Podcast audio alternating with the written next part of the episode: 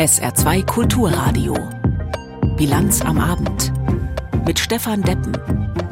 Es ist 17 Uhr und 30 Minuten. Wir blicken gleich zunächst nach Berlin. Das Urteil des Bundesverfassungsgerichtes von gestern wirkt nach. In aktueller Stunde und zahlreichen Verhandlungen geht es darum, welche Ausgaben im nächsten Bundeshaushalt umgesetzt werden können oder eben auch nicht. Dazu ein Gespräch mit Herr Diakonie Saarland. Die befürchtet nämlich, dass viele soziale Belange nun erst recht zu kurz kommen könnten. Dazu die aktuelle Lage im Gazastreifen, viel militärisches Hin und Her, wenig belastbare Informationen und dringende Appelle für humanitäre Hilfe für die Bevölkerung. Das Urteil des Bundesverfassungsgerichtes von gestern hat die Regierung kalt erwischt. Entsprechend hektisch ging es heute in Berlin zu. Kurzfristig gilt es, 60 Milliarden Euro zu finden, um alles Geplante auch finanzieren zu können. Häme bei der Opposition, Verteidigung der eigenen Pläne durch die Regierung. Heute in einer aktuellen Stunde im Bundestag ging es hoch her. Michael Weidemann berichtet. Das Karlsruher Urteil war ein Paukenschlag. Es wird die Aufstellung der Bundeshaushalte grundlegend verändern, unterstreicht Friedrich Merz. Ein Stopp der aktuellen Etatberatungen für 2024 wäre sinnvoll, da schon jetzt klar sei, dass ein Nachtragshaushalt nötig werde ist der Vorsitzende der Unionsfraktion im Bundestag überzeugt. Sie kommen jetzt nicht mehr umhin zu akzeptieren, dass Sie die Prioritäten Ihres Haushaltes unseres Haushaltes der Bundesrepublik Deutschland neu ordnen müssen. Fangen Sie damit so früh wie möglich an, damit dies auch hier zu einem Erfolg werden kann. Solche Appelle hält Andreas Audretsch für wenig überzeugend. Der Fraktionsvize der Grünen beklagt, Merz und seine Partei betrieben eine unseriöse Oppositionspolitik, weil sie nichts dazu sagen würden, wie die jetzt entstandene Haushaltslücke geschlossen werden könnte. Sie haben nicht einen einzigen Vorschlag dazu vorgelegt. Immer nur Luftbuchungen, nichts, was man tun könnte. Gleichzeitig blockieren Sie als Union jetzt im Ausschuss die Beratungen des Haushaltes. Sie handeln unverantwortlich. Sie machen keinerlei Vorschläge. Dabei wären konstruktive Ideen mehr als gefragt, betonen auch die Sozialdemokraten. Die 60 Milliarden Euro, die jetzt fehlen, würden für die Finanzierung elementarer Zukunftsprojekte gebraucht, so Fraktionsvize Matthias Miersch und nicht etwa für rot-grüne Wunschprojekte. Wenn wir Klimaschutz tatsächlich in dieser Gesellschaft durchsetzen wollen, dann brauchen wir Zukunftsinvestitionen, um den sozialen Zusammenhalt in diesem Land zu sichern. Doch die Oppositionsfraktionen bleiben dabei. Es waren die Ampelparteien und ihre Regierungsmitglieder, die mit den verfassungswidrigen Milliardenverschiebungen in Sonderfonds ein, so linken Fraktionschef Dietmar Bartsch, finanzpolitisches Trümmerfeld hinterlassen haben. Sie haben dem Land Versprechen gegeben mit ungedeckten Schecks, meine Damen und Herren. Das ist die Wahrheit. Milliarden für Intel zugesagt. Gibt's die? Die Investitionen in die Bahn, passieren die jetzt? Jedenfalls nicht mit Hilfe von Sondertöpfen, in die nicht benötigtes Geld zur Bekämpfung von Notlagen fließe. Dieser Winkelzug sei der Regierung künftig verschlossen, glaubt der AfD-Haushaltsexperte Peter Böhringer. Der von Ihnen allen von Ihnen allen. Angewandte Trick der überjährigen Rücklagenbildung auf Pump zur Nutzung nach dem offiziellen Ende einer Notsituation war rückblickend generell verfassungswidrig. Für grundlegende Konsequenzen aus dem Karlsruher Urteil sei es aber noch zu früh, zieht Christian Lindner eine Bilanz der ersten Diskussionen. Eine Lockerung der Schuldenbremse oder Steuererhöhungen seien jedenfalls kein Ausweg aus der veränderten Lage, legt sich der Bundesfinanzminister fest. Nun kommen wir an einen Wendepunkt. Wir werden mit weniger Geld wirksamere Politik machen müssen als im vergangenen Jahrzehnt. Wir haben kein Einnahmeproblem, sondern wir haben ein Problem damit, schon seit vielen Jahren Prioritäten zu setzen. Klar sei, so Lindner, der Spruch der Verfassungsrichter werde generelle Auswirkungen auf die Haushaltspolitik in Bund und Ländern haben. Wie lassen sich die 60 Milliarden Euro, die seit gestern im Bundeshaushalt fehlen, ausgleichen? Das lässt sich heute noch nicht abschließend sagen. Die abschließende Haushaltsberatung im zuständigen Bundestagsausschuss ist verschoben worden auf nächste Woche. Schon vor dieser Entscheidung gab es Kritik an manchen sozialpolitischen Weichenstellungen der Bundesregierung. Dazu ist Anne Frendel bei uns im Studio, die Geschäftsführerin der Diakonie an der Saar. Frau Fennel, wo befürchten Sie denn Sparmaßnahmen, die die Diakonie und ihre Kunden betreffen. Rechnen Sie nun mit neuer Schärfe in der Debatte?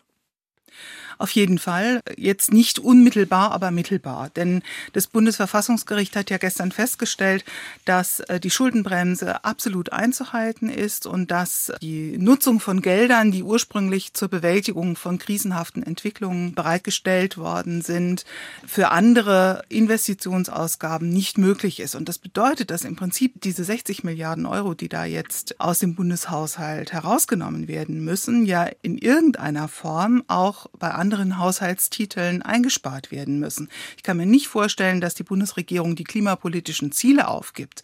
An der Stelle wäre auch vollkommen falsch, falsches Signal. Nichtsdestotrotz ist es so, dass wir gerade im Bereich des Sozialen natürlich auch alle betroffen sind von Personalkostensteigerungen, von Sachkostensteigerungen. Das heißt, wir haben also schon allein an der Stelle einen Aufwuchs. Auch alle Menschen, die in Armutslagen leben, einen Aufwuchs haben.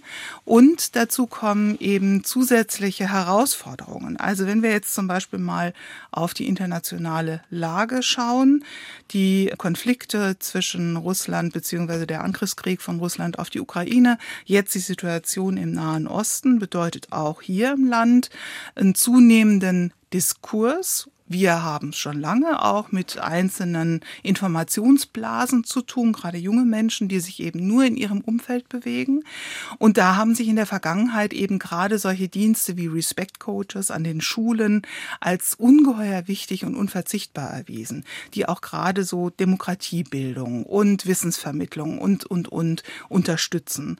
Ähm, und das sind ja alles Dienste, die jetzt im neuen Bundeshaushalt schon vor dem Urteil von gestern gekürzt waren bzw. ganz rausgestrichen worden sind. Und da befürchten Sie jetzt, dass das dann Bestand hat. Es hat ja bei ja. den Bundesfreiwilligendiensten so ein bisschen den Eindruck gehabt, dass man da jetzt auf einem guten Weg sei, dass die Kürzungen zumindest nicht in der ursprünglichen Form kommen. Aber das ist jetzt alles wieder auf Null gestellt und im Ergebnis für Sie womöglich schlechter. Ja, Davon muss ich ausgehen.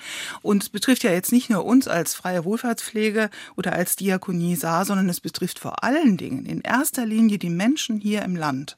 Das ist das, was uns wirklich umtreibt. Den gesellschaftlichen Frieden, es betrifft ja die Menschen, die auch auf Unterstützung und Hilfe angewiesen sind. Und das halte ich wirklich für das Gravierende an der Stelle. Und das macht es auch qualitativ anders als die Kürzungen, die wir in den vergangenen Jahren auch immer mal wieder erlebt haben. Sie haben eben gesagt, dass das ganze Klimapaket zurückzudrehen, das wäre ja auch nicht richtig. Ja. Äh, trotzdem, es ist der Umbau von Heizungen, der Kauf von Elektroautos, die Runderneuerung der Bundeswehr. Das sind alles Ausgaben in Milliardenhöhe, die sind oder scheinen gesetzt, politisch gesetzt. Und bei den sozialen Dienstleistungen, die unterstützt werden, mhm. äh, da ist das dann plötzlich nicht mehr gesetzt. Mhm. Kann man das so sagen? Mhm. Sind Sie da ein bisschen auch neidisch auf die anderen oder enttäuscht von der Politik oder wie ist da die Gemengelage? Ja, Neid wäre das völlig falsche Gefühl. Also wir sind da in keiner Weise neidisch und es ist ja nachvollziehbar, dass natürlich andere Bereiche gestärkt werden müssen, ja, in Anbetracht auch der allgemeinen Sicherheitslage. Aber wir müssen als Gesellschaft insgesamt handlungsfähig bleiben. Und da dürfen wir nicht eindimensional auf die Themen schauen. Verteidigung ist ein wichtiger Aspekt, das ist keine Frage auch für uns. Aber er ist nicht wichtiger oder weniger wichtig als die soziale Infrastruktur, die wir im Land haben. Denn wenn wir uns jetzt wirklich auf einen ganz liberalen, also nicht gesteuerten Markt bewegen würden, dann hätten wir nach meiner Auffassung auch eine Entdemokratisierung von Hilfen. Das bedeutet, würden wir also sukzessive eine Umstellung auf Spendenfinanzierung, Sponsoring machen und so weiter, dann würde bedeuten, dass sozusagen der Einzelne entscheidet, wem in der Gesellschaft Unterstützung zuteil wird und wem nicht. Und das kann nicht unser Ziel sein. Aber sagen Sie, was wäre denn jetzt Ihr Ansatz? Wie lassen sich denn jetzt in der nächsten Woche, bis dann der Haushaltsausschuss des Bundestages den Etat dann letztlich neu konfiguriert hat, aus Ihrer Sicht noch Defizite abstellen oder noch was in Anführungszeichen rausholen für die sozialen Dienste? Muss ich Ihnen ganz ehrlich sagen, da bin ich sehr pessimistisch zum jetzigen Zeitpunkt. Wir haben also im Vorfeld auch bei der Erstellung des Bundeshaushaltes mit den Abgeordneten gesprochen, immer wieder hingewiesen auf die Folgen, die jetzt dann auch dieses Sparpaket letzten Endes mindestens mal in Teilen haben wird. Ich sehe da für den nächsten Bundeshaushalt im Augenblick wenig Bewegung. Ich hoffe sehr, dass die Bundespolitiker an der Stelle ihre Versprechungen wahrmachen, die sie in den bilateralen Gesprächen auch gemacht haben, die dann sagen, es gibt immer mal noch einzelne Haushaltstitel, einzelne Haushaltsmittel, die man zur Abfederung von besonderen Härten dann nutzen kann. Ich hoffe sehr auch auf den Landeshaushalt der saarländischen Landesregierung, wobei die natürlich unmittelbar ja auch unter den Kürzungen des Bundeshaushaltes mitleidet. Meine Hoffnung setze ich darauf, dass es gelingt, Politik und auch die Menschen im Land nochmal zu überzeugen davon, dass das eine wichtige Investition ist im Sozialbereich, in den gesellschaftlichen Frieden und in die Zukunft auch unserer Gesellschaft und dass wir hier eben dann auch in Zukunft nochmal zu anderen Vereinbarungen und anderen Haushaltstiteln kommen. Anne Fennel war das, die Geschäftsführerin der Diakonie im Saarland. Sie war am Nachmittag zu Besuch bei uns hier im Studio. Sie ist skeptisch, was an sozialen Leistungen nun noch abgebildet werden kann im nächsten Bundeshaushalt. Die Möglichkeiten dazu zählt Hans-Joachim Viehwiger aus Berlin auf. Der Grundsatz ist klar. Die Haushaltssperre, die gestern verhängt worden ist, führt dazu, dass ab heute keine neuen Förderzusagen für die Jahre 2024 und später mehr gemacht werden können, sagt Finanzstaatssekretär Florian Tonka, FDP. Zunächst müsse nämlich geklärt werden, wie die verschiedenen Aufgaben, die im KTF, dem Klima- und Transformationsfonds vorgesehen sind, finanziert werden können. Ein Bereich haben wir ausgenommen von der Sperre, das ist der Bereich energetische Gebäudesanierung, weil das einfach Millionen Menschen betrifft und weil wir da meinen, dass das so wichtig ist, dass es äh, Vorrang auch haben muss vor den anderen Dingen, die aus dem KTF denkbar, aber momentan nicht zwingend äh, finanzierbar sind. Also die klimafreundliche Sanierung von Gebäuden sowie der Austausch von Heizungen wird gefördert wie geplant. Andere Programme, zum Beispiel zum Ausbau der E-Mobilität, bleiben zwar auf dem Papier stehen, neue Förderbescheide gibt es aber vorerst nicht. Das gilt ebenso für geplante Investitionen in die Bahn, in die Wasserstofftechnologie oder die kommunale Wärmeplanung. Ein Problem gibt der grüne Haushaltspolitiker Sven Christian Kindler zu. Für die Fernwärme zum Beispiel zentral ist auch für die Kommunen, auch für viele Länder auch viele kommunale Klimaschutzprogramme sind jetzt von den Sperren hier betroffen. Dafür muss es jetzt schnell eine Lösung gefunden werden. Auch politisch brisante Zusagen, so die angekündigte Unterstützung großer Chipkonzerne beim Bau neuer Fabriken in Deutschland, stehen vorläufig auf wackeligen Beinen. So wirbt Umweltministerin Steffi Lemke im Bundestag dafür, dass die 10 Milliarden für ein geplantes Chipwerk in Magdeburg trotz der Haushaltssperre weiter gültig bleiben. Die Projekte, die in diesem KTF finanziert sind, sind für den Industriestandort Deutschland von entscheidender Bedeutung. Rein formal gibt es bei den versprochenen Milliarden für Intel aber noch keine rechtliche Verpflichtung. Und das ist der entscheidende Faktor, wenn es juristisch um die Folgen einer Haushaltssperre geht. Nur Bewilligungen, die vor Gericht Bestand hätten, bleiben auf alle Fälle unangetastet. Über alles andere kann politisch neu entschieden werden. Was sowohl bei Verbrauchern wie in der Wirtschaft für Verunsicherung sorgt, wie der CDU-Haushaltspolitiker Christian Hase zugesteht. Die Verunsicherung ist da. Man hat den KTF zu viel zugemutet. Das hat das Bundesverfassungsgericht jetzt gestoppt und jetzt müssen wir grundsätzlich neu denken, denn die guten Förderprogramme müssen jetzt auch möglicherweise aus dem Gesamthaushalt finanziert werden. Dabei richten sich die Blicke inzwischen auch auf ein weiteres schuldenfinanziertes Sondervermögen des Bundes, den Wirtschaftsstabilisierungsfonds, dem die Energiepreisbremsen bezahlt werden. Auch hier ist an eine Haushaltssperre gedacht, sagen Haushaltspolitiker der Ampel wie Dennis Rode. Der SPD-Politiker bittet zugleich um Verständnis, dass einen Tag nach der Entscheidung in Karlsruhe die vielen Fragen, wie es mit einzelnen Programmen weitergeht, noch nicht beantwortet werden können. Weil wir nicht finden, dass man binnen 24 Stunden Verhandlungen über Neupriorisierung im KTF führen kann. Ich glaube, das braucht jetzt einfach ein paar Tage mehr Zeit. Die Zeit nehmen wir uns und dann werden wir Ihnen auch Antworten auf all die Fragen geben. Sind sich die Mitgliedstaaten nicht einig, entscheidet eben die Kommission. Und sie hat entschieden. So ist die Nutzung des umstrittenen Unkrautvernichters Glyphosat in der Europäischen Union für weitere zehn Jahre zulässig, wenn auch unter Auflagen. Aus Brüssel Jakob Mayer. Nachdem am Vormittag auch im Berufungsausschuss keine qualifizierte Mehrheit für oder gegen den Vorschlag der EU-Kommission zustande kam, hat diese jetzt freie Hand. Sie will im Alleingang entscheiden, Glyphosat für weitere zehn Jahre zuzulassen. Dabei sollen nach Angaben der Kommission neue Bedingungen und Einschränkungen gelten. So darf Glyphosat nicht verwendet werden, um Pflanzen vor der Ernte auszutrocknen. Außerdem sind bestimmte Maßnahmen nötig, um Organismen zu schützen, auf die die Behandlung mit dem Unkrautvernichter nicht abzielt.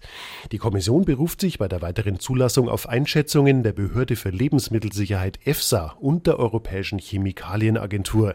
Die EFSA hatte im Sommer nach eigenen Angaben keine kritischen Bereiche ermittelt, die in Bezug auf das von Glyphosat ausgehende Risiko für Menschen, Tiere oder Umwelt Anlass zu Bedenken geben. Das Amt stellte aber auch fest, dass Fragen in einigen Bereichen wegen Datenlücken nicht geklärt werden konnten. Die Kommission betont, dass die Mitgliedstaaten die Verwendung glyphosathaltiger Mittel weiter einschränken können, wenn sie das aufgrund von Risikobewertungen für erforderlich halten. Wie zu erwarten waren die Reaktionen darauf in Berlin höchst unterschiedlich, zumal die Regierung sich schon im Koalitionsvertrag festgelegt hat. Eva Huber berichtet. Bundeslandwirtschaftsminister Cem Özdemir bedauert die Ankündigung der EU-Kommission, Glyphosat um zehn Jahre zu verlängern. Özdemir findet, das entspreche nicht dem Willen der Mehrheit der Menschen in der EU. Die Ampel stellt das vor ein Problem. Im Koalitionsvertrag haben SPD, Grüne und FDP vereinbart, den Unkrautvernichter Glyphosat bis Ende 2023 vom Markt zu nehmen. Der Landwirtschaftsminister gibt sich zuversichtlich. Er gehe davon aus, dass sich alle Koalitionspartner weiter dem Vertrag verpflichtet fühlen. Er will jetzt schauen, was auf deutscher Ebene möglich ist. Allerdings, schon bei der Abstimmung in der EU musste sich Deutschland enthalten, weil die FDP für eine Verlängerung war. Die FDP-Politikerin Karina Konrad begrüßt dementsprechend die Ankündigung. Glyphosat sei derzeit noch wichtig für die Landwirtschaft. Sie sieht keine Möglichkeit, Glyphosat in Deutschland im Alleingang vom Markt zu nehmen. Die aktuelle Zulassung läuft Mitte Dezember aus. 17 Uhr und 46 Minuten. Nun der Nachrichtenüberblick in der Bilanz und den hat Sarah Sassu. Der Vorsitzende der Lokführergewerkschaft GDL, Weselski, schließt weitere Streiks bei der Deutschen Bahn nicht aus. Er sagte bei einer Veranstaltung in Schwerin, das gelte auch für die Zeit rund um Weihnachten. Damit lehnt er einen von Bundesverkehrsminister Wissing vorgeschlagenen Weihnachtsfrieden ab. Wieselski zeigte sich sehr zufrieden mit der Beteiligung an dem heutigen Streiktag, der um 18 Uhr zu Ende gehen soll. Dadurch kam es bundesweit zu massiven Zugausfällen. Bundeslandwirtschaftsminister Özdemir will den Ausbau des Marktes für Bioprodukte beschleunigen. Das angestrebte Wachstum eröffne der gesamten Lebensmittelwirtschaft zusätzliche Möglichkeiten, sagte der grünen Politiker. Ziel sei es, mehr Bioangebote in Kantinen und Restaurants zu bringen. Verbraucher sollen mehr über Vorteile der Bioproduktion für Umwelt und Tierschutz erfahren. Zudem ist vorgesehen, die Forschung zu fördern. Das SHG-Klinikum Merzig schließt die Geburtshilfe früher als geplant. Wie das Klinikum auf SR-Anfrage mitteilte, werden ab dem 1. Dezember keine neuen Geburten mehr angenommen. Geplante gynäkologische Eingriffe sollen demnach aber noch bis Ende des Jahres angeboten werden. Zuvor hatten die Beleghebammen berichtet, man habe sie nach der heutigen Betriebsversammlung über die vorzeitige Schließung der Geburtshilfe informiert.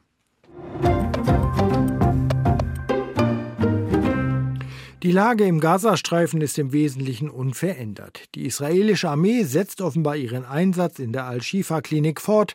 Es gibt Angriffe auf die Hamas. Der Hafen von Gaza-Stadt sei unter israelischer Kontrolle, so das Militär. Der Sicherheitsrat der Vereinten Nationen hat ausgedehnte humanitäre Pausen für den Gazastreifen gefordert. Das trägt Israel mit, aber eine generelle Waffenruhe lehnt es weiterhin ab. Angehörige und Freunde der noch rund 240 Geiseln der Hamas haben unterdessen ihren Marsch nach Jerusalem fortgesetzt. Wie immer ist es auch heute schwierig, all diese Informationen richtig einzuordnen und zu bewerten. Unterdessen hat sich der Menschenrechtskommissar der Vereinten Nationen noch einmal mit einem dringlichen Appell an die Öffentlichkeit gewandt. Aus Genf berichtet Katrin Hondel. Die Krise gehe weit über Gaza hinaus, sagte UN-Menschenrechtskommissar Volker Türk in Genf, und es gehe nicht mehr um Frühwarnungen. Er sei zutiefst besorgt über die eskalierende Gewalt und Diskriminierung gegen Palästinenser im besetzten Westjordanland. Ich läute die lautestmöglichen Alarmglocken, sagte Türk vor Vertretern der UN-Mitgliedsländer. Er kritisierte, dass seit vielen Jahren die Warnungen und Empfehlungen des UN-Menschenrechtsbüros zur Deeskalation der explosiven Lage in den palästinensischen Gebieten und besonders in Gaza ignoriert worden seien. Im Krieg zwischen Israel und der Hamas sei es offensichtlich, dass auf beiden Seiten einige das Töten von Zivilisten als hinnehmbaren Kollateralschaden oder die Menschen absichtlich als nützliche Kriegswaffe sehen. Weder in einem Kibbutz noch in einem Flüchtlingslager und nicht in einem Krankenhaus könne das Töten so vieler Zivilisten als Kollateralschaden abgetan werden, sagte Türk. Das sei ein Zusammenbruch des simpelsten Respekts vor menschlichen Werten. Der UN-Menschenrechtskommissar forderte eine unabhängige internationale Untersuchung. Auf seine Bitte an Israel, ihm Zugang zu den palästinensischen Gebieten und Israel zu erlauben, habe er noch keine Antwort bekommen. Es sei sehr wichtig für ihn, Israel zu besuchen, sagte Türk. Es geht um Rechenschaftspflicht, es geht um Gerechtigkeit, es geht darum, die Wahrheit zu sagen. Behörden haben eine bundesweite Razzia gegen das Islamische Zentrum Hamburg IZH durchgeführt. Der Verein steht im Verdacht, sich gegen die ordnungsmäßige Ordnung und gegen die Gedanken der Völkerverständigung zu, rechten, zu richten, teilte das Bundesinnenministerium heute mit. Nach der Razzia hat der Zentralrat der Muslime in Deutschland die Mitgliedschaft dieses Vereins ausgesetzt, bis die Angelegenheit geklärt sei. Bundesinnenministerin Faeser hat die Razzia begründet. Aus Berlin Dietrich Karl Meurer. Entschlossen zeigt sich Bundesinnenministerin Nancy Faeser in einem Statement nach den Razzien. Unsere Maßnahmen zeigen, wir haben die islamistische Szene im Visier. Die SPD-Politikerin betont, das Vorgehen richte sich gegen islamistischen Extremismus. Aber wir handeln nicht gegen eine Religion oder einen anderen Staat. Aber genauso klar ist, wir dulden generell keinerlei islamistische Propaganda, antisemitische und israelfeindliche Hetze bei uns. In der Bundesrepublik fühlen sich derzeit viele Jüdinnen und Juden besonders bedroht. Die Innenministerin sagt dazu, gerade jetzt komme es auf eine hohe Wachsamkeit und konsequentes Vorgehen an. Das Islamische Zentrum Hamburg betreibt an der Hamburger Außenalster eine Moschee. Der Trägerverein, der 1953 von iranischen Auswanderern gegründet wurde, steht im Verdacht, sich gegen die verfassungsmäßige Ordnung und gegen den Gedanken der Völkerverständigung zu richten. Auch wird geprüft, ob die Organisation die in Deutschland verbotenen Aktivitäten der libanesischen Hisbollah-Miliz unterstützt. Dazu sagt Faeser, die Verdachtsmomente gegen das Islamische Zentrum Hamburg wiegen schwer. Es wird seit langem vom Bundesamt für Verfassungsschutz beobachtet und auch als islamistisch eingestuft. Die bei den Razzien beschlagnahmten Unterlagen, Computer und Mobiltelefone sollen nun ausgewertet werden. Sie könnten als Beweismittel für ein eventuelles Verbot dienen. Der Sozialist Pedro Sanchez ist wie erwartet oder befürchtet zum spanischen Ministerpräsidenten gewählt worden. Befürchtet deshalb, weil er nur erneut gewählt werden konnte mit der Unterstützung der katalanischen Unabhängigkeitsbefürworter. Und der Preis dafür ist hoch, hat Sanchez doch eine Amnestie für katalanische Unabhängigkeitsaktivisten versprochen. Und das spaltet seit Wochen das Land. Aus Madrid berichtet Silke Dietrich. Votos a favor del candidato 179. Applaus im spanischen Abgeordnetenhaus. Gleich im ersten Wahlgang hat es geklappt. Pedro Sánchez ist wieder Regierungschef von Spanien. Zeitungen im Land kommentieren, es wird eher ein Weg der Dornen als der Rosen sein, den Sanchez nun bestreiten muss. Die rechte Opposition hat Sanchez zur persona non grata deklariert. Er sei ein Diktator. Die ultrarechte Partei Vox vergleicht ihn gar mit Hitler. Dieser Zorn ist auch auf den Straßen im Land angekommen. Sanchez sei ein Lügner, ein Verräter oder schlimmer. Hurensohn skandieren hier die Menschen. Hunderttausende waren am Wochenende in Spanien zu Protesten gekommen. Denn um wiedergewählt zu werden, hat Pedro Sanchez einen Pakt geschlossen mit katalanischen Separatisten. Also auch mit Carles Puigdemont den viele hier in Spanien als einen Volksverräter bezeichnen. Er wollte im Oktober 2017 Katalonien vom Rest des Landes abspalten. Das ging schief. Im Kofferraum eines Autos ist er daraufhin aus Spanien geflohen und lebt seitdem im Exil in Belgien. Noch, denn mit einem neuen Gesetz, das Sanchez auf den Weg bringen will, könnte Puigdemont Straffreiheit erlangen und zurück nach Spanien oder besser gesagt nach Katalonien kommen. Es handelt sich um das sogenannte Amnestiegesetz, mit dem hunderte Katalanen freigesprochen werden könnten, die zuvor von spanischen Gerichten verurteilt worden waren. In Spanien befürchten nun einige, dass Katalonien erneut eine Abstimmung über die Abspaltung von Spanien abhalten und ihr Land damit zersplittern könnte. Die Politikwissenschaftlerin Marianne Martinez sagt, ihr Land sei wie viele westliche Demokratien tief gespalten zwischen konservativen und progressiven Kräften. In Spanien komme aber noch eine Besonderheit dazu. Es könnte schon sein, dass nun wieder diese tiefliegenden Konfrontationen in unserem Land aufleben, sagt sie hier. Es gibt einen Nationalismus der Katalanen, die unabhängig sein wollen, und den spanischen Nationalismus, der die Einheit will. Das Risiko sehen wir durchaus. Auf lange Sicht werden wir abwarten müssen, wie sich das Amnestiegesetz auswirkt. Begnadigungen haben woanders ja funktioniert. Aber vorerst hat sich die Situation bei uns ziemlich verschlechtert. Pedro Sanchez wird in seiner neuen Amtszeit vor vielen Herausforderungen stehen. Die konservative Volkspartei PP und die ultrarechte Partei Vox werden weiterhin versuchen, den Widerstand zu mobilisieren. Die Konservativen regieren inzwischen in elf der 17 autonomen Gemeinschaften des Landes. Das wird das Verabschieden von Gesetzen, Vereinbarungen mit den Regionen und insgesamt das Regieren von Spanien erschweren. Bittere Realität in Russland. Weil sie im März vergangenen Jahres in einem Supermarkt Preisschilder gegen Schildchen mit Informationen über den Krieg gegen die Ukraine ausgetauscht hatte, hat ein Gericht in St. Petersburg die Künstlerin Alexandra Skotchilenko zu sieben Jahren Haft verurteilt. Zum Urteil und der Vorgeschichte Frank Eichmann. Schande, Schande. Erneut auf dem Flur vor dem Gerichtssaal in St. Petersburg lautstarke Rufe von Unterstützern der Angeklagten. Im Gerichtssaal durften sie erneut keine Videoaufnahmen von der Verhandlung machen. Erneut saß Alexandra Skotchilenko im vergitterten Käfig und musste hier am frühen Nachmittag das Urteil der Richterin entgegennehmen. Sieben Jahre Lagerhaft weil die 33-jährige Künstlerin kurz nach Beginn des Krieges gegen die Ukraine in Russland spezielle Militäroperationen in einem Perekrostok-Supermarkt Preisschilder austauschte. Oberhalb des Preises kurze Informationen über den Krieg, die Zahl der bisherigen Opfer, die Forderung nach einem Kriegsende. Eine Rentnerin beschwerte sich, dann begannen die Ermittlungen. Für den Staatsanwalt, und das Gericht folgte den Argumenten, hat die Angeklagte mit ihrer Aktion klar verstoßen gegen das Gesetz zum Verbot wissentlich verbreiteter Falschinformationen gegen die russische Armee. Staatsanwalt Alexander Gladischew. Sie kritisierte ausschließlich die Streitkräfte Russlands, verglich unser Vaterland mit einem faschistischen Staat. Ein Vaterland, das lange Zeit gegen die Nazi-Aggression gekämpft hat. Ist dieser Vergleich nicht Ausdruck von Hass und Feindschaft im eigenen Land? Wenn die Bürger derzeit ihre Pflicht erfüllen, ihren Kampfauftrag in der speziellen Militäroperation und ihre Brüder und Verwandten vor der ukrainischen Aggression schützen? Niemand verbiete freie Meinungsäußerungen, so die Anklage, nur wissentlich Lügen über die Verteidiger des Vaterlandes, das sei inakzeptabel. Belege für diese Lüge konnte die Expertin der Verteidigung nicht finden.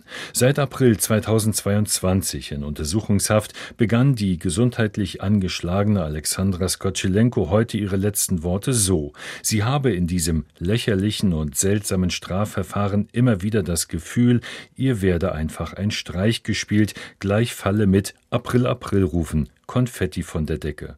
Und dann wandte sie sich an die Richterin. Mit ihrem Urteil haben Sie die einmalige Gelegenheit, ein Beispiel für unsere Gesellschaft zu setzen. Ich meine nicht einmal das Signal an die Weltgemeinschaft. Hallo, wir haben keine Repressionen, keinen totalitären Staat.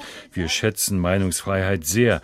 Ich spreche eher davon zu zeigen, wie man Konflikte mit Worten, Barmherzigkeit, Mitgefühl löst und nicht dadurch, dass man die sogenannte Wahrheit durch eine Haftstrafe erzwingt.